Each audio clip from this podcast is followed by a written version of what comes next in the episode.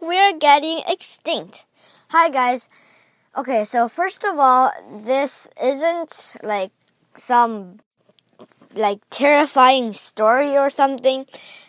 This is a truth, but it might not harm. Some scientists believe that uh, Earth's the magnetic field of Earth is disappearing, but some scientists don't. But some scientists that think it is disappearing thinks that it won't cause any damage, and some thinks it will cause damage. So, mm, on this question, scientists have uh, have guessed many guesses, and many have been proved correct. And today we're just going to talk about like uh, some facts about the Earth's magnetic field and uh, some similarity and, and different points between Earth and Mars. Because Earth and Mars actually are pretty much like twin brother. You could call them twin brothers, but Earth is proved a bit younger than Mars. Mars scientists call scientists call Mars uh, the little Earth.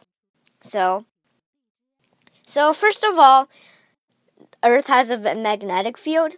And what does this magnetic field actually do? Well, it kind of attracts the moon or attracts the moon to orbit the Earth. And it, the most protection it's doing on us is that it's protecting us against solar winds and the mass and the matter that the sun is like mm, throwing at us. And like that Earth's magnetic field is just sort of protecting us because if there is a magnetic field, they sort of repel the objects away from Earth. And uh, as soon as we lost, as soon as we lose this magnetic field, uh, there might be solar winds mm, throwing radioactive things at us, and uh, it might cause damage. And some scientists say that the humankind and all animals will be extinct extinct extinct that means completely disappear like dinosaurs so this is not a terrible story or just I'm not harming your life or something or telling you that something that you have to worry about about your life and stuff. It's just a true fact and it's not terrible. We're we're trying to find the ways to um, like put the Earth's magnetic field back on and uh, fix it and fix the ozone layer that protects the ultraviolet rays. And let's start talking about Mars because Mars had a magnetic had a magnetic field before now, but now Earth has a magnetic field, but Mars doesn't. Mars is completely damaged from the solar wind now. And scientists have proved that billions or trillions years ago, not trillions, because the Big Bang only happened a few billion, I mean 4.5 billion years ago. So maybe one or two billion years ago, there have been proved Martians. That means Mars aliens or Mars people or like life on Mars. And there have been proved that Mars has a hugely, like, so thick of a, an atmosphere that uh, it's like the atmosphere used to be of Mars used to be thicker than Earth. Like imagine how thick it would be. And it has so many protection. Like the creatures, the little creatures living on Mars was living so good, but then the magnetic field disappeared and um, solar wind and massive asteroids start coming coming in and suddenly everything just became extinct and Mars became a lonely planet. And Earth now is like active, uh, there's cars and stuff, but no, maybe, maybe, not maybe, maybe not a hundred percent. I'm not trying to ruin your life or something. Again, I'm trying not I'm trying to tell you a true fact and I am trying to encourage you to do some studies about it. and research about it. And again, we're not quite sure why the Earth's magnetic field is disappearing, but and we're not sure how to fix that.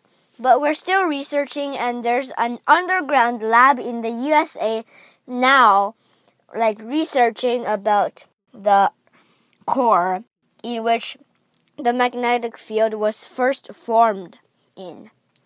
And now Mars's uh, orbit around the sun is 687 days, I believe. And if I if I is wrong, if I am wrong, not I is if I am wrong, please fix me. And then uh Earth's uh, like Mars like the time taken to um, let Mars like turn around on its own I'm not sure about that, but it's pretty similar to the Earth, like 1.2 days. I don't know. The Earth takes three, uh, no, 365 point something something days. And that's what that point something something makes the leap year. Because every four years, that point something something, we save that point something something to create the leap year every four years.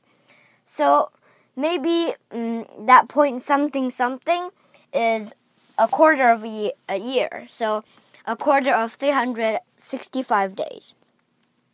And Mars has um, a pretty good distance from Mars and the sun. It won't get too hot and it won't get too hot, too cold too.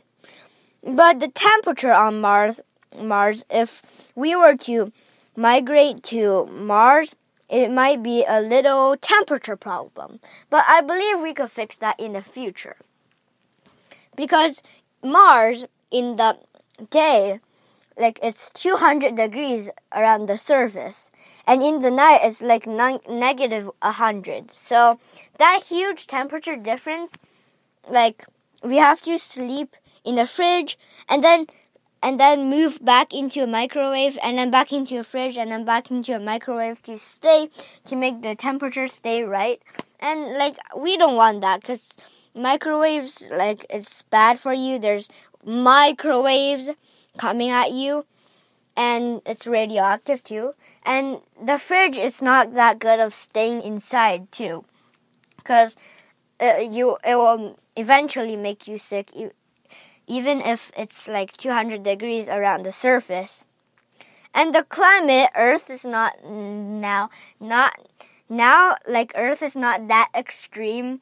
Like around the day, Earth is 10 degrees, 18 degrees, or 15 degrees, whatever. Around the night, well, 5 degrees if we're in the summer or spring, or now. So, mm, Mars yeah, scientists again. I'll repeat this. Scientists have uh, found that math, not math, Mars had a magnetic field but lost it. So it would be a terrible thing to lose, and scientists scientists are trying their best to like get the magnetic field stronger and uh, mm, repel those pesky little objects that attack us and uh, make everything good again, make Earth's protection good again, and yeah. So I encourage you from today on to do some research about the Earth's magnetic field and why it is disappearing. Bye bye.